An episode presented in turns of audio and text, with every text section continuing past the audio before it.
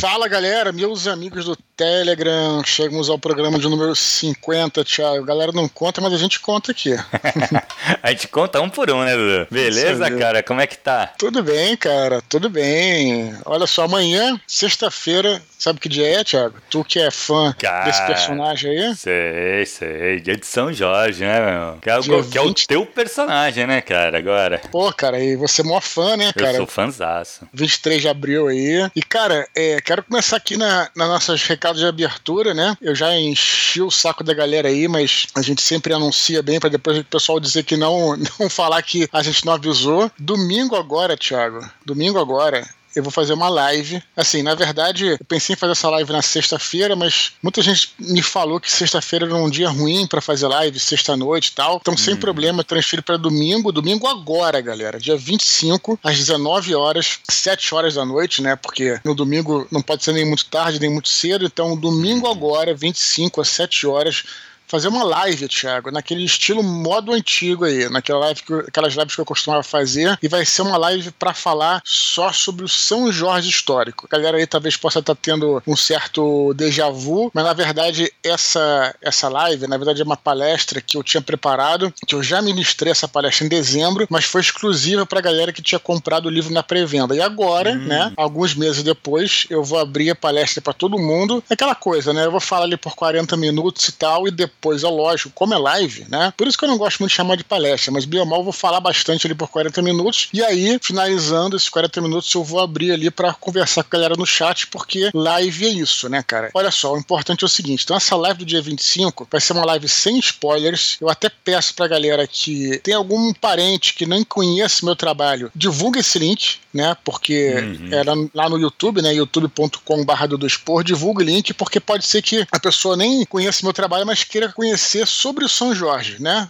Hum. Sobre só a vida dele, sobre a época em que ele viveu. É, essa, live fazer, essa live é sobre aquela, aquela live que tu fez, que tu, aquela palestra que tu fez, né? Que é sobre o São Jorge histórico. Isso. Não necessariamente, Exato. não é nem focada no livro, né? Lógico não. que fatalmente vai passar pelo livro, porque o livro se trata do São Jorge. Mas o, o, o interessante é que tu vai falar da parte histórica do, do, do personagem mesmo, né? Essa palestra que eu preparei, ela é basicamente sobre história, né? Uhum. Eu vou falar sobre o contexto histórico e as teorias do São Jorge. Então nem precisa ter lido o livro. Legal. Mas aí, alguém, a galera me perguntou, pô, mas e aí, cadê aquela live com spoilers pra galera que já leu? Porque tem uma galera que já tá lendo. Hum. Beleza. Então, assim, sempre aproveitando esta, o final deste mês, Thiago, que é o mês de São Jorge. Então, na quinta-feira, na próxima quinta-feira, não é hoje, na próxima quinta-feira, 29, aí vai ser às 20 horas e 30, também no meu canal do YouTube, atendendo a pedido da Jana Cruz, por exemplo, que tava pedindo, vou fazer uma live. Aí sim, é só よ com spoilers. A live do dia 29, às 8h30, vai ser só sobre o livro. Né? Eu vou falar sobre o processo criativo, vou falar sobre o cenário, personagens, trama. Principalmente essa segunda live vai ser bem interativa com a galera. Então vai ter uma live no dia 25 para quem não leu e uma live no dia 29 para quem já leu o livro. Então quer dizer, ah, que e tudo isso em, em, homenagem a esse mês, ao final desse mês, né? Porque essas, essas duas semanas aí são uhum. as semanas sim, sim. do Santos aí. Então, galera, eu quero convidar vocês aí para participarem das duas lives eu acho que até quem não, que, que, quem não leu o livro participa da segunda também, que não tem nada no livro que seja spoiler pesado e tal. Uhum. Então fica o convite pra galera. Beleza, Thiago? Legal, Então, só retomando, cara, dia 25 agora, que cai no domingo, isso, né? Isso, e depois no dia 29, que é na quinta-feira. Na quinta-feira vai ter mini pod também, né, Dudu? Claro, não, mas Uma pod coisa não tem nada a ver com a outra, né? Nem se cogita parar.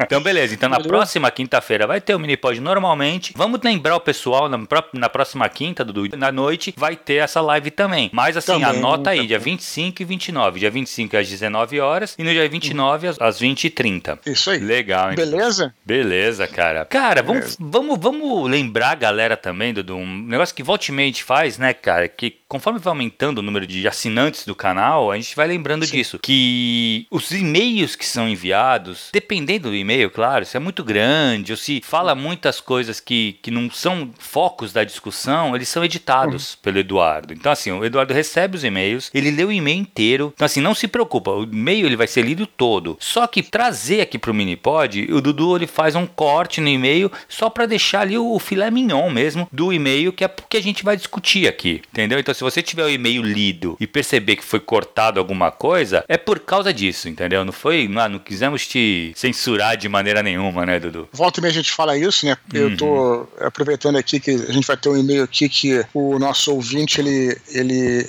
inclusive colocou várias coisas e até ele até botou lá, até essa parte aqui, você não, ele até botou, essa parte não precisa ser lida no Minipod, só queria falar, ah, tal, que eu gosto do trabalho de você, tal, tá, então, só para deixar claro aqui, que tem gente que vai entrando às vezes tal, e manda e-mail e fala, pô, mas aquela, aquele parágrafo você não leu. Uhum. Né? A gente às vezes mexe um pouquinho no e-mail só para ele ficar adequado à, à, pergunta da pessoa e para que a gente possa trazer uma boa discussão pro Minipod. Mas Isso. sempre os e-mails são todos lidos, né? Uhum. E, e, são trazidos para cá. Beleza, Thiago? Beleza, Dudu. Então, sem mais vamos. delongas, vamos pros e-mails? Vamos lá. Bora, cara. Primeiro e-mail é do Caleb Souza, que participou do Voice Chat. Eu lembro dele do Voice Chat. Pois é, é eu acho que, hum. eu acho que o, o, que o Caleb, ele, ele já tinha mandado esse e-mail antes do hum. Voice Chat, e eu até perguntei pra ele na hora, né? Que por acaso eu escolhi ele lá, porque essas coisas meio aleatórias no Voice Chat, né? Uhum. Cara, a gente tem que fazer outro, Thiago. Sim, Temos que marcar sim, de fazer sim, outro, que foi irado. Foi muito legal. Né? E aí o Caleb, ele, ele até. Eu até perguntei se já mandou e-mail pra gente e tal. Na realidade, eu já tinha o e-mail dele, só que a gente não tinha lido ainda. Então fica aí esse primeiro e-mail que ele tá mandando pra gente aí. Legal, ele fala assim: Caro Eduardo, antes de tudo, devo agradecer a iniciativa de vocês no Minipod. Sempre anoto as dicas e exercícios semanalmente. Estou escrevendo uma história sobre o Rei Arthur, que se passa, porém, em um universo que eu mesmo idealizei. Enquanto fazia a revisão dos primeiros capítulos e continuava a escrever o próximo, reparei em como a jornada do herói tem de transformar o protagonista ao longo da trama. No caso do meu personagem, alguém que era um baita cagão em um líder respeitado. Gostaria que vocês me dessem dicas de como criar situações e eventos que ajudem a transformar o protagonista e fazer com que o leitor se apegue a ele. Abraço. Observação: enquanto escrevi este e-mail, fiquei imaginando a voz do Thiago. Vocês são meus heróis. Não desistam da gente. Não desistiremos, né, Dudu? Nossa, nem ele tirou isso. Será que foi ele que falou? É porque a gente chamou algumas pessoas lá. Uhum. Agora eu não vou lembrar todo mundo, assim, os nomes, hein, mas é um dele, um dos caras que a gente chamou, falou lá que o Minipod era sagrado tal pra ele. Que ele eu acho que foi, cara. Será que foi ele? Eu acho que ele foi o primeiro ou o segundo que a gente chamou. Mas é, que legal, que legal. Beleza. Bom, vamos lá. É, hum. Eu tenho uma dica aí pro Caleb, né? Hum. A dica que eu sempre dou aí pra que o leitor se apegue ao personagem, Tiago, é que o personagem precisa sofrer, né? Uhum. Então, assim, por que, que isso é importante, Tiago? Na minha opinião aqui, na minha humilde opinião. Quando você é um escritor novato, a gente já falou isso algumas vezes aqui, é, o, o, a tua história, o teu personagem são quase como uma catarse, né? Então, por uhum. exemplo, se você apanha no colégio lá, se tem um menino que rouba o teu lanche, você chega, escreve uma história em que você vai inventar um personagem, que é meio que o alter é o seu, e o personagem é um fodão que dá porrada em todo mundo tal. Isso é, é legal no início uma, da carreira ali para você treinar e tal. Mas, né, isso servindo até como uma, uma, uma escrita terapêutica, né? Uma, uhum. uma, uma escrita catársica, né, para você. Mas a verdade é, quando você vai transmitir, né, publicar e para que outras pessoas se apeguem ao personagem, ao protagonista ou não, é no sofrimento que você desperta a empatia do leitor. Então, às vezes a pessoa fica pensando, pô, né, eu quero que o personagem seja foda, cara. O nego vai gostar dele porque dá porrada em todo mundo. Meus caros, não é assim que funciona. Quando o personagem se, se dá mal, né, começa a sofrer, começa a passar por situações difíceis e conflitos, é ali que você começa a torcer por ele. Porque se ele é fodão em todos os sentidos, você não tem que torcer pelo sujeito. Né?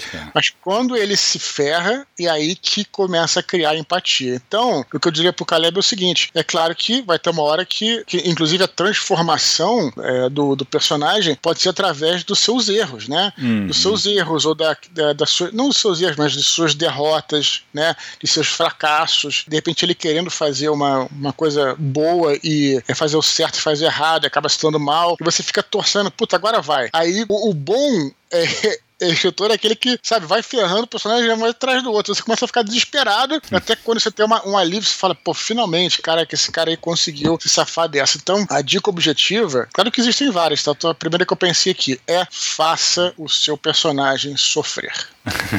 boa.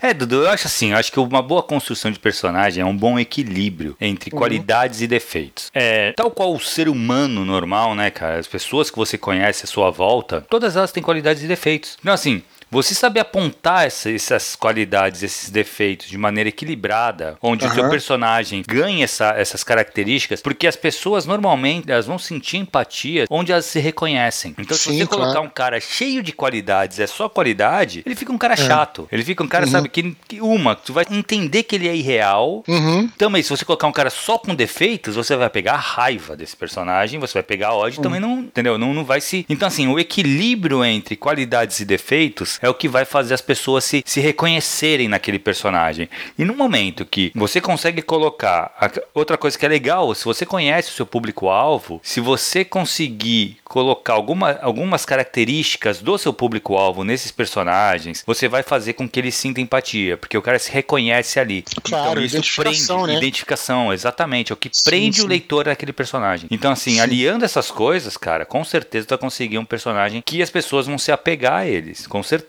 Agora, como você vai transformar esse personagem durante a trama, é exatamente isso, é botando ele em situações onde dilemas morais, onde ele vai ter que tomar decisões, e isso transforma a, a psique dele. Ele vai, ele vai começar a reconhecer que ele estava errado em certa situação e isso vai modificando, vai transformando o personagem. E a curva narrativa do, do personagem é exatamente isso: ele começar de um jeito e acabar de outro. Então, necessariamente, Sim. o seu personagem tem que se transformar. Se ele não se transformar, uhum. a tua história está falhando alguma, em algum ponto. Às vezes a gente teve uma discussão, Thiago, é, bem interessante com, a, com um grupo que a gente fez de um filme, que é um filme meio polêmico, assim, chamado Guerra ao terror. Você chegou a ver esse filme? Não, não sei. É um filme que foi que era, é um filme sobre. Já, já Oscar, não é? Isso, exatamente. Sei, tem uns 15 sei. anos já esse filme. Uhum.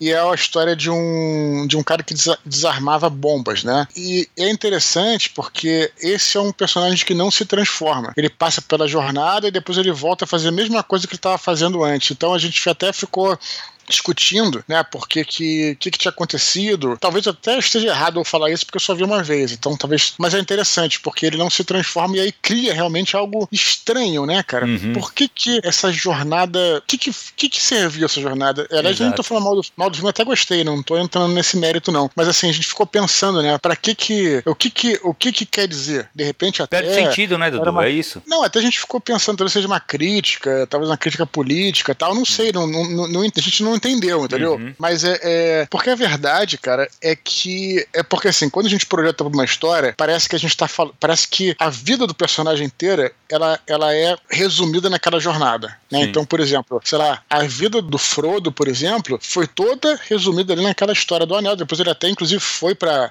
entre aspas, morreu, né? morreu né? É. Foi para lá pros elfos e tal, etc. Então, a gente tende a entender como a vida inteira é resumida numa jornada, mas em nível verdadeiro, na nossa vida mesmo mesmo, a nossa vida é feita de pequenas jornadas. E essas uhum. pequenas jornadas realmente nos transformam de uma forma ou de outra. Não que você vai mudar Sim, claro. a tua personalidade, mas você aprende muita coisa ao longo da vida, uhum. vivendo e aprendendo. Esse aprendizado que é a tal da transformação. Né? Exato. Né? Então existe um ciclo para você fechar. Então, assim, é por isso que esse tipo de estrutura se comunica com a gente, porque ela. Aí a pessoa fala, ah, mas a minha vida não pode ser resumida. Não é a tua vida. Assim, são ciclos dentro da sua uhum, vida. Né? Exatamente. De repente, exatamente. você tá. Você, ao ver um, um, um filme, ou ler um livro, ou, ou, consumir uma história, você está vivendo uma pequena jornada que você se identifica ali. Uhum, né? É de repente, aí. você perdeu o emprego, ou você foi contratado para um emprego, ou você vai ter um filho, ou alguém da sua família faleceu. Você está se reestruturando para uhum. enfrentar aquilo e se transformar. Né? Exatamente. Né? É isso mesmo, Dudu.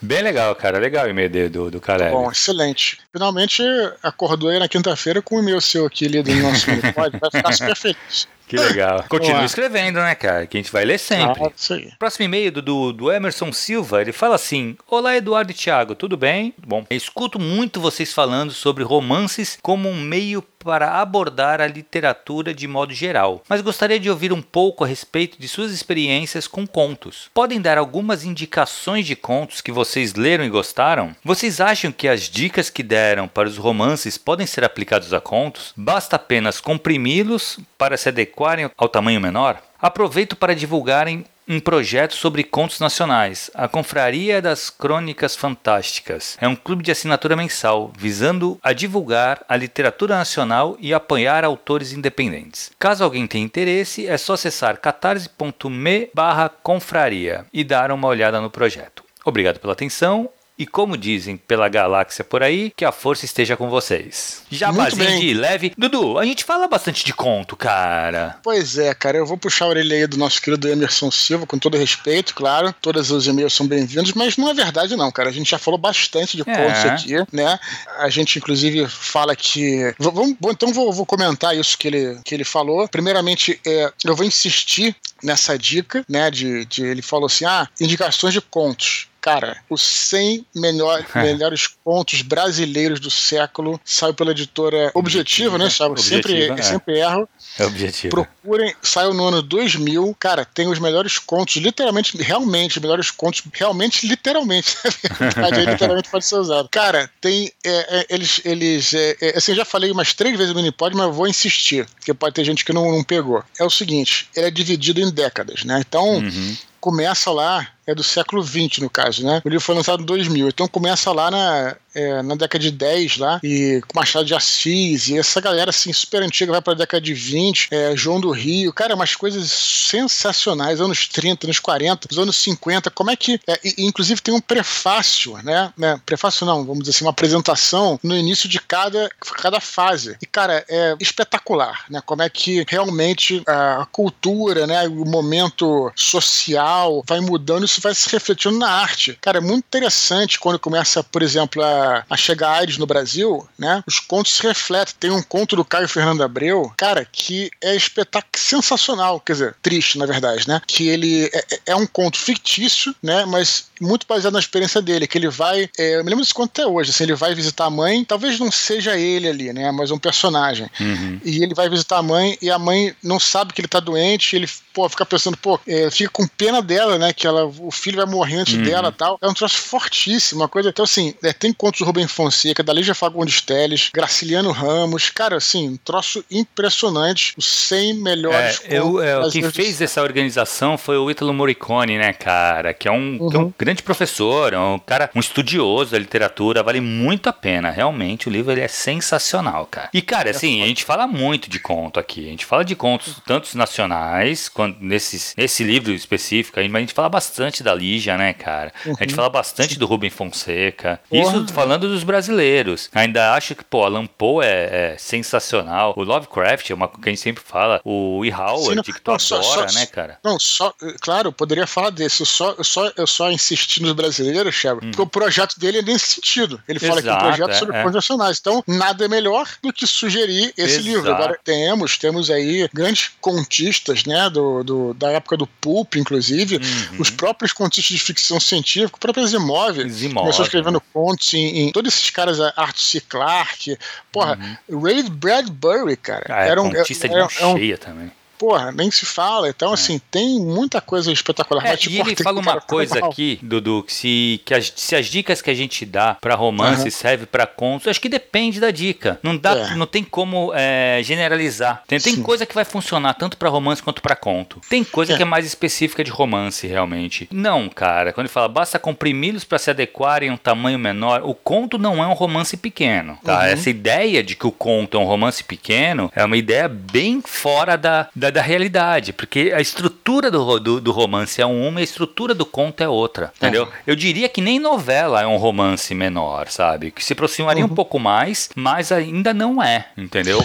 acho que tem uma coisa da maneira como você encara a própria obra, Thiago. Assim, se uhum. você. É, eu acho que a melhor maneira de se encarar um conto, ele é uma, vamos dizer assim, uma, uma lupa sobre aquela história maior, né? Um, um romance, ele precisa. É, é, é uma coisa conceitual, acho que não é nem de tamanho, você tá não entendendo? Não é tamanho, é. Não é tamanho. É, é você, o conto, se, se focar num episódio, uhum. vamos colocar assim. É isso. Enquanto o romance, ele se foca, né, em, em se você. Existem romances que são focados num episódio só. Mas. É... Mas ele se espraia mais, né, Dudu? Ele se, é. ele se estende mais. Ele vai pegar esse, sente... esse. É, ele vai pegar é. esse, esse foco, só que ele vai se espraiar, ele vai, ele vai, ele vai aumentar a lente, sabe? Ele vai dar uma, uma, uma grande angular, sabe? E tem muitos romances que, que eles têm uma característica de conto, e aí o cara força a barra pra tornar um romance e não fica bom. Exato. Né? Porque ele, ele tá indo com a cabeça de conto, tá uhum. entendendo? Então existe, de fato, existe uma diferença. Né? Hum, é, é, questão conceitual mesmo. Conceito. O conto é um conceito diferente do romance. Tanto é que a gente, muitas vezes a gente fala isso, e eu vou falar de novo, que é pra ver, pra galera entender que é realmente o que a gente pensa. Uhum. O conto, ele não é menor que o romance, não tamanho, em tamanho, mas como arte, eu acho que assim, o, o, o romancista e o contista são só escritores diferentes. Não existe uhum. melhor nem pior. Entendeu? Tu vai pegar alguns escritores, exemplo do Alan Poe. O Alan Poe ele só escreveu conto. Cara, tu quer um escritor mais foda que Alan Poe, cara? Uhum. Entendeu? A gente tem, o Lovecraft é outro. O cara mudou o terror no mundo. Sim, entendeu? sim, sim. E o cara é só contista. Então, assim, não existe melhor ou pior. É só uma questão, é só é diferente. É, exatamente. A gente fala assim muito por começar por conto, deixar bem claro aqui. Uhum. Não, a gente sempre fala isso, Thiago, não é porque sim. conto é um gênero pior, melhor, é, menor ou pior ou melhor, mas é porque você tem mais fôlego, porque é importante você, quando você está treinando alguma coisa, concluir um ciclo, né? Então aí, aí sim vale sendo menor, mais fácil de chegar ao final. Sim. Mas não é que seja mais fácil de escrever, não necessariamente. Não, exatamente. Não, não, e outra coisa, agora, isso é importante, por que, que a gente acha isso? Porque uma das grandes dificuldades de um escritor que está em começo da carreira, que está começando a escrever, é chegar no fim. Normalmente as pessoas largam o projeto no meio porque trava tal. Então, assim, o conto realmente é um fôlego mais, mais direto, né? Então você chega Sim. ao fim de uma história. E você cria esse ciclo, você tem aquela satisfação de acabar, e o que alimenta essa vontade de continuar escrevendo. Mas é não, não, tem maior ou menor, cara. Tudo é, só é diferente. Boa sorte ao Emerson aí no legal, legal. Dele. É, legal. Espero que o pessoal dê uma olhada no projeto. Beleza, Dudu, vamos pro último e-mail, cara. Vamos o lá. e-mail do Daniel Dornella. Ele fala assim: É o último, mas tem vários tópicos. Então a gente vai dividir em quatro tópicos aqui. Esse uhum. foi o uhum. cara que tinha mais tópicos ainda, só que ele falou: ah, isso aqui não precisa ler e tal, só pra deixar ah, claro. Legal. Vamos lá. Ele fala assim: Expor e Cabelo, parabéns pelo grupo e pelo Minipod. Vocês produzem um material de muita qualidade, que ajuda e que ainda vai ajudar muita gente. Espero eu que em um ciclo infinito. Esperamos também, né? Vamos lá, ele começa assim: ele tem vários tópicos, então eu vou ler um de cada vez e a gente vai comentando, Dudu. Beleza? Tá. Primeiro, recentemente vocês comentaram sobre um ouvinte que pretendia publicar suas memórias. Eu tenho um livro nesse estilo, com 14 contos que se juntam e cobrem o meu período de faculdade. Esses contos foram publicados em um blog e renderam boas críticas. No entanto, eu não tive coragem de publicar o livro em si. Mesmo que eu troque os nomes, acho que posso prejudicar algumas pessoas, alguns relacionamentos e talvez minha própria imagem. Que dicas vocês me dariam neste caso? Beleza, a dica que eu daria é que se você acha que vai prejudicar alguém, o que não é uma coisa legal realmente, né? Concordo que não é bacana, escreve outra coisa. Eu acho que as pessoas, Chagras, têm uma dificuldade de se desapegar de certas obras antigas, né? É, eu posso falar isso por experiência própria, cara. Assim, eu vivo falando que eu escrevi, antes de, de publicar meu primeiro livro, que foi Batalha do Apocalipse, que foi o primeiro livro publicado, eu escrevi dezenas de livros, né? Uhum. Em caderno espiral. Eu falo isso quase todo o programa aqui, para falar a verdade. Então, assim, imagina se eu ficasse no primeiro, né? No primeiro primeiro livro lá de caderno espiral que eu ficasse, cara, assim, desapega, né? Se você acha que essa, se você acha que essa obra não é própria para ser publicada, ela não foi perdida. Muito pelo contrário, ela te ajudou muito a exercitar, a praticar, a treinar, parte para uma nova obra, né? Eu acho que as pessoas têm é, esse problema, né? Acha que, que uma obra ela, ela pode ter te ajudado de certa forma, né, Tiago? Claro, na verdade, assim, não, não necessariamente você precisa publicar tudo que você escreve. O, e outra, se você já tem essa, esse, esse sentimento de que pode prejudicar relacionamentos, é pessoas que você conhece, que você tem um carinho e vai se sentir mal se for publicado, cara, não tem porquê realmente. Por que, que você vai publicar, entendeu? Sim. Você pode, ou se você quiser muito publicar, aí eu acho que vale a pena você conversar com as pessoas envolvidas, mas você coloca até a sua própria imagem pode ser prejudicada. Então não sei, eu, acho que ou, ou eu tô mexe, com o Eduardo, ou, não, não precisa, mexe no cara. livro, ou faz outro, é, pode exato. mexer no livro também, né? Pega as Sim. ideias, sabe? Pega as ideias Sim. principais ali que tu acha que tu pode passar e não vai causar nenhum mal-estar. Mas assim, é. eu concordo com o Dudu, cara. Assim, eu acho que o livro foi feito já há um tempo, são 14 contos, acho que te ajudou a treinar bastante. Cara, uhum. parte para um próximo livro, sabe? Ele vai te é, servir como exercício. Quando eu tava fazendo aquele, ministrando aquele curso de estrutura literária, eu passava muito por isso, que eu acho que é uma coisa que é comum. Por isso que eu, que eu citei aqui, Tiago. Naquele curso eu, eu, eu, ensinava uma técnica, né? Que é a técnica da jornada do herói. Uhum. E muitas pessoas chegavam para mim e falavam: olha só, mas se eu fizer diferente aqui, vai ficar muito melhor essa história. Eu falei, você tem razão, mas você não eu falava assim: você não está aqui para escrever o livro da sua vida. Você está aqui para aprender uma técnica. Hum, você vai fazer dessa maneira, vai exercitar assim. Quando você sair daqui, você vai escrever o seu livro usando essa técnica ou não. Mas para você aprender, você tem que praticar, você tem que fazer aqui dessa forma. Mas eu via muito assim, né, de que parece que o cara só tinha uma chance no mundo. Na verdade, não é, né? Não, até, porque, até porque se você se tornar um autor publicado, cara, você vai ter que publicar um livro por ano, um livro a cada dois anos, entendeu? Exato, então, vai ter que escrever muito Então, às vezes, as pessoas têm essa, essa ideia, né? Então, por isso que é importante desapegar um pouquinho. Uhum, claro, claro. Exatamente, né, Dudu? Imagina, o cara estaria para aprender a jornada do herói. Ele, pô, até poderia ficar legal. Beleza, no no teu curso, ele fazia todo o esquema da jornada de herói, quando acabasse uhum. o curso, ele escrevia da maneira que ele quisesse. O livro é dele, realmente, né? Claro, claro. Mas ele Mas já ele tem isso, consciência, se, né? Se ele não fizer isso no curso, ele nunca vai aprender, porra. Exato, é, exato, claro, claro, perfeitamente. É, é isso aí. Sim. Beleza, vamos lá. Segundo, escrevi texto durante boa parte da minha vida, por lazer estudo e necessidade. Mas, como não publiquei nada oficialmente, todos me tratam como se eu tivesse começado agora. Como um escritor iniciante, prova que não é tão iniciante assim. Publicando. É, eu, acho Publicando. Que, é, eu acho que não tem escapatória. É, deixa eu antes falar uma coisa aqui, né? Olha só. Eu acho que eu, inclusive, foi um dos primeiros áudios que eu fiz aqui no. Não foi nem no Minipod, mas foi no canal do Telegram. Foi um áudio que eu fiz no canal do Telegram, que ela era sobre a escrita terapêutica. Quero deixar bem claro uhum. aqui que ninguém é obrigado a publicar nada. Né? A escrita é um hábito salutar, né? Que uhum. você pode simplesmente escrever por hobby e deixar aquilo guardado. Isso está ótimo. É excelente você fazer. Você vai se uhum. sentir super bem. Inclusive, é, o meu terapeuta, que já me deu alta, na verdade, mas na época eu estava é, fazendo terapia com ele, ele falava, né, que antes de existir, porque a gente falava sobre que eu era escritor e tal, e antes de existir a própria psicologia, os escritores, né, o, era muito comum, na verdade, não só escritores, pessoas que não, não eram escritores, fazer. É, os chamados diários. Né? O diário hoje em dia que se fala pouco, né? Que tem gente que pouca gente que escreve diário, era um hábito muito importante para a pessoa se autoanalisar. Uhum. Escrever aquilo no papel. As pessoas não sabiam como escrever um diário era importante para a saúde mental da pessoa. Né? Então, eu estou falando isso para dizer o seguinte: escrever é um hábito salutar, você não é obrigado a publicar. Mas, mas, se você quer ser reconhecido como escritor, você tem que publicar, cara. Aí Exato. não tem saída, né? Não tem saída. Exato. Então, então, assim, eu acho que é isso, né? Se você não. A gente fala muito disso também, né, Tiago? Escrever, aí na, na verdade, ser um escritor, no caso, escritor publicado, não é só escrever, é dar cara a tapa, porque isso, ter essa coragem, também faz uhum. parte da carreira de escritor. Sim. E você tem que se preparar, porque quando você escrever, você vai ser criticado, cara. Exato. E aí você, as pessoas têm. E esse é um medo normal, né? É um medo normal. Inclusive, até citei também outro dia aqui, acho que foi aqui que é, eu citei o. o até, até virou caricatura no, no filme é, De Volta para o Futuro, né? O pai do Martin McFly falava, né? Que, ah, eu não quero publicar, e se disseram que eu não sou bom, eu não, aceitaria, eu não, não saberia lidar com essa rejeição tal.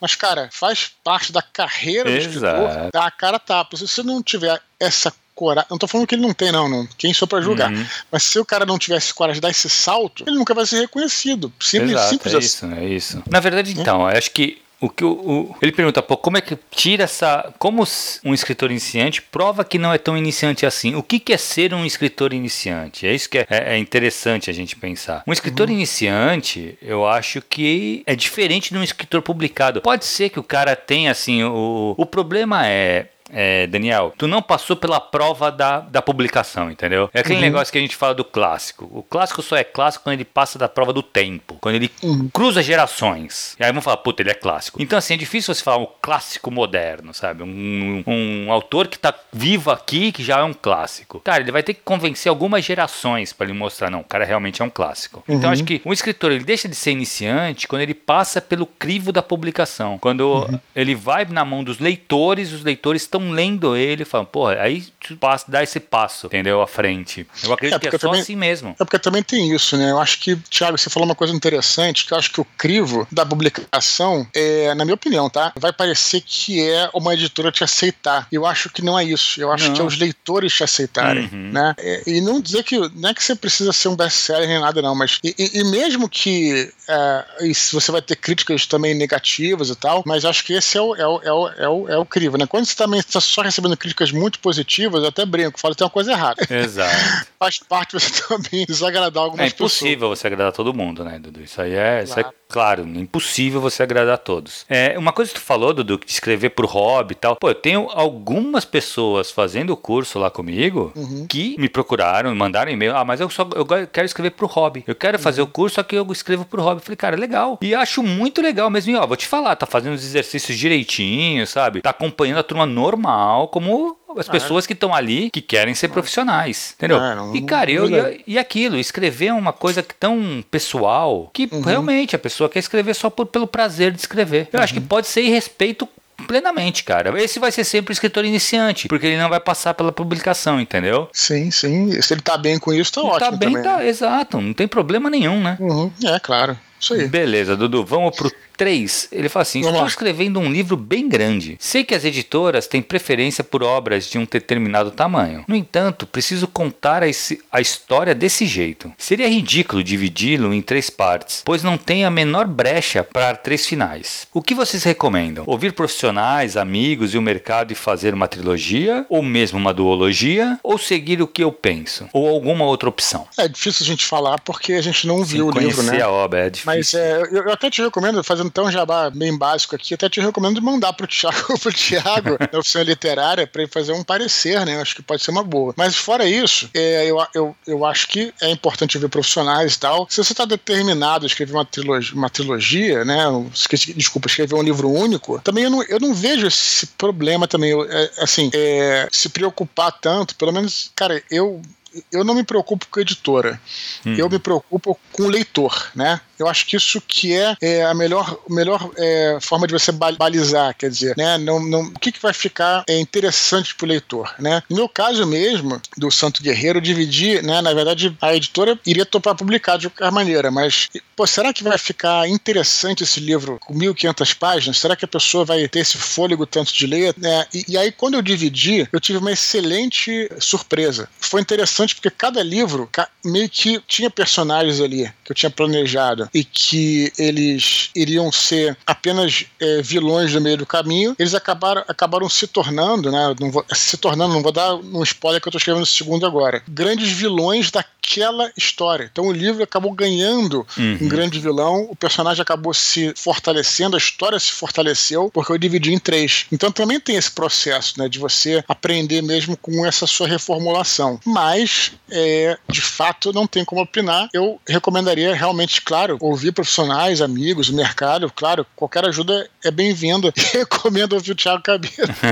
não, então, Dudu, é o seguinte, cara, eu concordo muito contigo que não é muito difícil, Daniel, a gente falar sem conhecer, entendeu? Sem ter, sem ter a obra na mão, sem, sabe, nem ao menos uma sinopse dessa obra, não sabe, a gente não sabe nada. Agora, se a gente tá falando só de texto, tamanho e tal, eu acho que assim, o Dudu falou uma coisa que eu concordo muito, eu acho que não é uma preocupação que você tem que ter agora, a não ser que você já tenha acabado de escrever. Aí é uma preocupação, é o momento da preocupação. Se você está escrevendo, vai, segue o teu coração, cara. Faz o que você acha que tem que fazer. Uma coisa que é legal você ter em mente, que sim, é difícil uma editora bancar um livro de 1.500 páginas que não seja do Eduardo, por exemplo. O Eduardo, tenho certeza que a Record ia lançar, Dudu, se tu falar assim, ó, ah não, eu quero 1.500 páginas de uma vez. Por quê? Porque tu já tem um histórico com a Record. Tu já, assim, tu já, já vendeu muitos livros, então assim, sabem, eles podem confiar, sabe que vai botar aqui numa prateleira, vai sair. Agora, uhum. um autor iniciante foi o 2, né? A pergunta 2 que ele colocou lá. Porque por mais que você escreva há muito tempo, você uhum. não é um nome que está no mercado. Então o mercado não te conhece. É, você vai jogar um calhamaço desse aí, cara, a galera vai olhar e falar assim: ah, não, entendeu? O cara vai. O custo da, da, da editora para imprimir esse livro vai ser muito alto, vai ser muito grande. E ele não vai uhum. investir tanto dinheiro. Então aí cabe, vai muito do que você espera. Você quer escrever esse livro para quê? Você quer publicar? Uhum. Se você quer publicar, você tem que pensar no mercado. Ponto. Isso é fato. Se você, ainda mais se você quiser publicar de uma maneira convencional, procurando uhum. uma editora tal, porque aí sim você vai ter que pensar no, no mercado. A editora vai uhum. ter que uhum. bancar essa tua ideia. Pense que assim, alguém tá botando a mão no bolso, comprando a tua ideia. E o cara uhum. vai levar tudo isso em conta. Porque tem tu apresentando esse livro aqui, só que tem mais três, quatro autores que tá junto contigo na mesma mesa do, do editor com, uhum. com projetos mais é, viáveis para editora, Sim. entendeu? Então é isso que é importante ter em mente. E, claro, escutar o editor. Ou se você pretende lançar de forma independente uma Amazon no, no virtual, né, só o e-book, aí, cara, realmente a extensão, o tamanho, não pesa tanto. É uma coisa que é tua. Aí faz aquilo que o Dudu falou, é pensar também no leitor. O leitor vai, vai ler 1.500 páginas. Aí vai muito da tua história. Se tua história for, for boa, vai que vai, uhum. entendeu?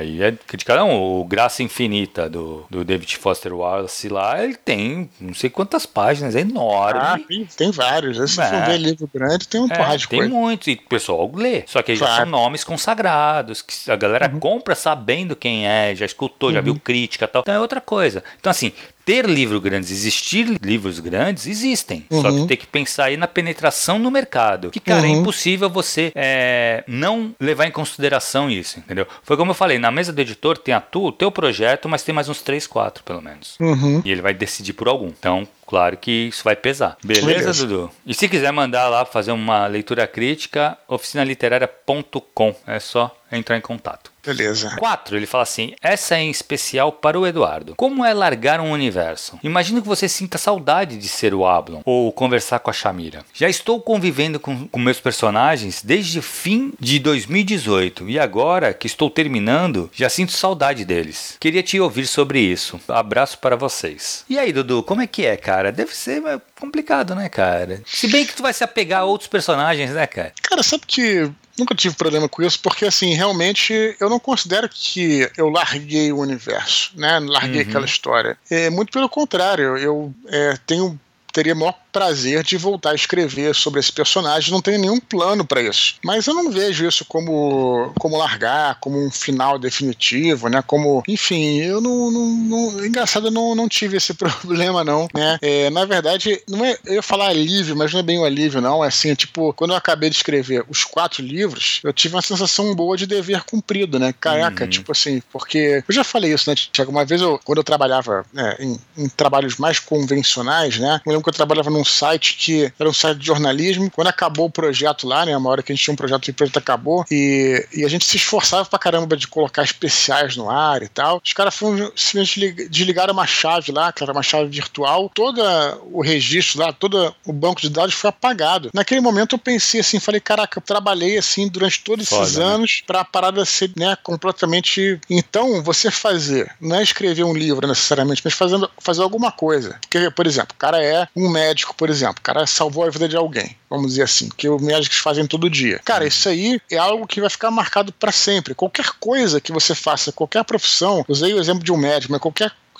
qualquer trabalho que você tenha, que você consiga criar e você impor alguma coisa duradoura, né, para alguém, eu acho que, que. E não é só trabalho intelectual, não, sabe? Uhum. É, eu acho que é válido, você tá entendendo? Eu acho que é, gente, quando o cara consegue, ele é um cara realizado, né? Porque tá fazendo algo que tá sendo duradouro, né? Então, quando eu encerrei ali aquele ciclo dos quatro livros, né? Eu me senti não é aliviado, mas realizado. Uhum. Você ter conseguido chegar ao final, encerrar, terminar uma história, né? Fechar um ciclo. Então eu nunca parei pensar assim que, que é largar, até porque eu posso voltar a hora que eu quiser, né? Escrever. Exato. Como eu escrevi um conto pro, pro é, pro Catarse, né? A gente no Catarse tinha um livrinho chamado Filhos do Éden Heróis Soldados com alguns contos, inclusive contos, inclusive os personagens que a galera mandou lá pro projeto e tal. Foi interessante, foi um uhum. processo uhum. interessante. E teve um conto lá que um conto chamado Tempos Modernos, que é o conto que eu escrevi só para aquela parada, que era é sobre o Daniel nos anos 20 e tal. Então, assim, a hora que eu quiser escrever alguma coisa, eles voltam. Então, não, não acho, exato. É, não, não vejo Mais assim, difícil não. vai ser se agora, né, Dudu? Porque aí tá um ciclo sentido? mesmo, né? Tem nascimento do, do o São Jorge vai até o final da vida dele. Pô, cara, mas é verdade, né? O personagem pode até vai morrer no final, isso não é spoiler, né? De, é. de nada. acredito que não, né? Eu que o pessoal já saiba, né? Disso. Ninguém vai ficar puto mas, com esse spoiler. Mas não, não, mesmo assim, cara, não, mesmo dá pra continuar, cara. Tipo assim, dá, depois porque tu pode pegar um recorte da vida dele na juventude, né, cara? Não, Fazer um depois, conto num recorte. Depois tem um Constantino, que é o Sim. que foi um amigo dele, que depois se tornou um grande o, o imperador Constantino. É, exato. Então, assim, não, não tem problema com isso, não. Vamos é. tocar na bola.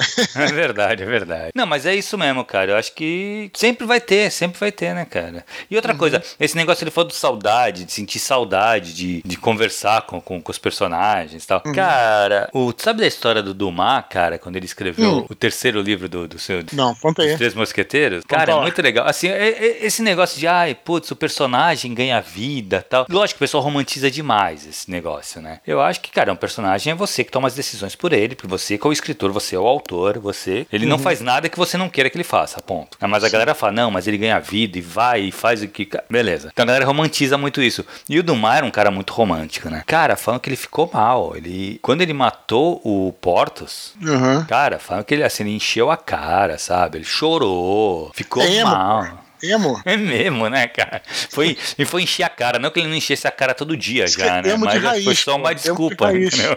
Foi emo Nutella. Mas eu achei, cara, quando eu olhei, eu falei, caraca, o cara devia ser, né, velho? Aquele, aquele artista, sabe? Puta, fazer mó, mó escândalo. E na verdade ele era um cara tudo romântico mesmo, né? Então uhum. devia ser que é uma loucura. Mas ele fala isso, que ele ficou muito mal quando ele teve que matar o Portos. Uhum. Mas lógico, cara, como, pô, você não tem que fazer nada. Você é o autor, você faz porque você acha que aquilo vai ser melhor pra sua história. É lógico, né? lógico. Então... Não. É legal, é, é, legal. Não é que assim, não é que o personagem ganha vida, é, não é que ele ganha, ele, ele, ele comanda a parada, mas assim o que acontece é que um bom escritor ele vai é, entender como é que funciona o personagem, né? Uhum. Então, se o personagem ele vai, e, por exemplo, resolve fazer um sacrifício, né? Isso às vezes o, o, o, escritor não planejou isso, mas isso aí é uma demanda do personagem, é sinal de que o escritor ele entendeu é, o que, que aquele personagem representa. É mais ou como menos isso. o personagem pensa, né, cara? Assim, como é que Pensa, funciona tal, aquela é. cabeça, né? Não é que é. o personagem vai decidir, mas assim, uhum. é porque o, o, escritor ele já meio que tá é, pareado com uhum, o personagem. É ele, ele, ele, entendeu, né, como é que uhum. funciona. Isso aconteceu direto comigo mesmo, assim, tipo, eu tinha coisas que eu planejava, é, por exemplo, pro Daniel, pro Daniel e tal, é, e aí ele, assim, ele ia para aquele caminho, mas ele falava de uma. O diálogo é uma parada que tem que deixar solto, tem sim, que deixar solto. É uma, tem que ter uma concentração e você deixa rolar, né? Então, assim, tem um pouquinho disso, mas não é que. Mas eu acho, Dudu, que é isso, é que você entende como personagem. Se você fizer diferente daquilo, vai ficar muito fora do que do personagem que você construiu anteriormente, né? Uhum. Então, assim, não é que ele vai sozinho, é que você construiu a personalidade e você precisa manter aquilo coerente. Uhum. Ele precisa manter aquela personalidade. Claro, é, é lógico. Aí, é. é. do mar, então foi sofrer em Paris, é Foi sofrer em Paris, cara. Muito legal Maravilha. essa história.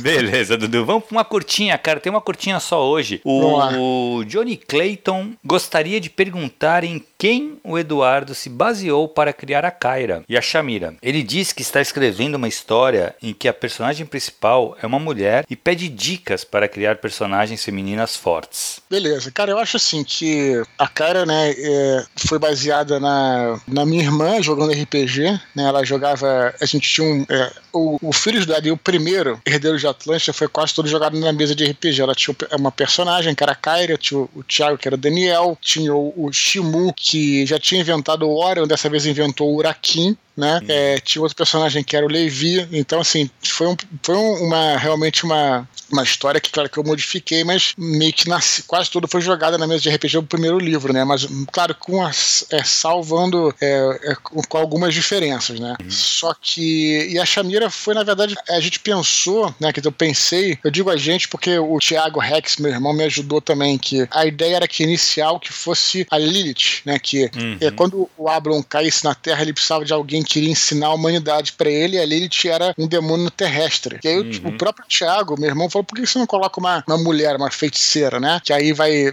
Eu, no, na história da tetralogia, é, a magia é uma coisa que é basicamente humana tal. Então a gente eu pensamos nesse sentido. Mas, falando assim de forma mais geral, em relação a personagens femininas fortes, acho que a gente tem que sempre, Thiago, observar. Isso serve para tudo. Eu não diria nem só para mulher, não. Assim, é, eu sempre falo que o artista ele é um observador do mundo, né? É um cara que tem uma visão é, muito curiosa sobre o mundo, né? Até qualquer artista, um pintor, por exemplo, vai ter uma, uma capacidade de enxergar as cores diferentes, uhum. um, um, um escultor vai ter observar as formas e o escritor ele precisa justamente reparar do comportamento das pessoas, como é que elas agem, né? Mesmo, claro, é, hoje em dia temos o RPG que pode nos ajudar aí e tal, mas quando não tinha, como é que você, como é que você fazia? O Stephen King falava sobre isso também, que é observar com curiosidade e olhar as pessoas sem preconceito, né? O hum. que, que, move, que, que move elas a fazer aquilo, né? Claro que você, pessoalmente, pode não concordar, mas assim, como escritor, você tem que pensar o que que move aquele, aquelas pessoas a agirem daquela forma, e assim você cria cria personagens que são personagens mais robustos. Eu acho que isso vale para tudo, né? É, seja personagens mulher, homem, qualquer que coisa que seja, né? Se você tiver a capacidade de entender e de você tentar decifrar, né, como é que cada um age, você consegue escrever personagens é, interessantes, eu acho assim. Não, sim, cara, perfeito. Eu acho que é isso mesmo. Eu acho que assim, é sempre um desafio, né? Você escrever um personagem que nem escrever um personagem mulher. Sim, é, isso foi tema. É, exato. Sim, foi, sim. foi tema de discussão do, do, do curso curso lá. Uhum. Que, as, que as meninas que estão que fazendo o curso, elas levantaram. Só falou, muitas vezes, quando a gente tem uma, que tem uma protagonista mulher, eu tô lendo uhum. um texto e eu não vi quem é o autor, se é um uhum. homem e a, menina, e a personagem passa por uma situação ali, ela fala, puta, foi o homem que escreveu. ela corre para ver quem é o nome do autor e ela quase sempre eu tô certa que é um homem. Porque uhum. aí realmente. É, mas acho que, mas tem, acho por que mais mal que... feito, né? Talvez não, então, sido mal feito. Né? Então, né? eu acho que assim, não deve ter sido um grande autor, porque a gente é. vai ter grandes autores que escreveram grandes personagens femininas. É, o, é. Jorge Amado com a Gabriela, entendeu? Tem em, em N's, muitos, muitos, entendeu? Então, assim, eu acho que realmente. Mas, cara, eu acho que é sempre um desafio a mais. Claro. Sim, e eu não digo sim. só questão de gênero, não. Você escrever uma criança, ou você jovem escrever uma, um, um, claro, um claro. idoso, é sempre uhum. mais difícil. Você vai ter que ter praticar esse exercício de observação uhum. mesmo para poder se aventurar nesse, nesse campo aí que não é fácil mesmo. É até um laboratório, né? Como é que você agiria, né? Exato. É, é interessante porque também, cara, você pode até, é, nesse meio do caminho, criar personagens até interessante, né? Eu, eu sempre dou o exemplo aqui, Danny Rice, né? Que ela é uma mulher escrevendo personagens masculinos, né? No uhum. caso dela, foi muito interessante que os personagens masculinos, que são vampiros, têm um lado feminino forte, né? Uhum. Mas aí ela, ela contorna a situação, né? É, falando, pô, mas eles, como são vampiros, né? Eles têm a sexualidade deles, não tá. Eles não, não se apegam necessariamente ao sexo da outra pessoa, e sim admiração que ele tem, uhum. né? O uhum. que pode. É muito interessante como é que ela fez isso, né? É, ela trouxe uma é, então resposta você, legal, é. Então você vê lá, por exemplo, o Lestat, o Louis, que são, são vampiros, mas são homens, né? Com uhum. questões femininas e, e, e, ficou irado também. Sim, a maneira como sim. ela fez ficou muito interessante, criou toda até uma um modus operandi dos vampiros, né? Daqueles vampiros sim. do universo dela. Exato, na verdade, então, sim. E depois o Vampire do, do Mark Hain, ele, ele bebe bastante dessa lógico, fonte, né? Perfeito. Ficou é. uma coisa. Ficou um, é um clássico, né? Exato, é. Então, muito é, legal. Então, assim, a regra geral é assim, para qualquer coisa que seja diferente de você, né? Tem algo de diferente, né? Que você não, não compreenda tal, é correr atrás, né, cara? Exato. Fazer o chamado laboratório, perguntar como é que, como é que alguém agiria, né? O, repetindo, Mata chegou a falar isso também, né? Isso, o Luiz Eduardo Mata naquele nosso primeiro podcast lá que a gente fez, que é ter uma visão indulgente do mundo, né? Não julgar, tentar uhum. entender como é que a pessoa age para, né, é, quais Poder, são as Exato, é isso aí para poder reproduzir daquela, daquela maneira. E se você fizer isso bem, você consegue. Exato, vai reproduzir legal no, no, na tua obra. Legal. Foi isso, é. Dudu. Cara, para encerrar, Dudu, vamos só avisar a galera para continuarem escrevendo para eduardospor@gmail.com. O e-mail de vocês é o que pauta o Minipod toda semana. Todos os e-mails que são mandados são lidos, lembrando que eles podem ser editados ou no máximo, cara, se for uma coisa muito específica, ele vem para curtinha, mas não vai ser ignorado. Você pode ter certeza, todos os e-mails vão ser falados aqui por nós e discutidos. Então traga questionamentos, traga apontamentos, assim, é, traz histórias curiosas, sabe? Coisas que alimentem a nossa discussão. Que isso que é, que é a parte legal do, do Minipod, né, Dudu? Exatamente isso. Só para encerrar, Thiago, não posso esquecer de novo convocar convocá-los para a nossa live de domingo agora. Domingo uhum. agora, 7 da noite, tá? Todos podem ver, não vai ter spoilers. São Jorge Histórico, não esqueçam de comparecer. Beleza, Thiago? Beleza, então domingão, cara, dia 25, 19 horas, todo mundo no YouTube. É o youtube.com barra Dudu Expor. Então não tem erro, galera. E já tá o lembrete lá, Dudu, que seria legal se já tivesse, o pessoal já pode ir lá já coloca que é a melhor coisa, cara. Isso salva a minha vida. Já define lembrete e fica ah, tudo certo. Perfeito. Beleza? Então. Falou, Dudu. Foi Valeu, muito legal, galera, cara. Até a próxima. Tchau, tchau, pessoal.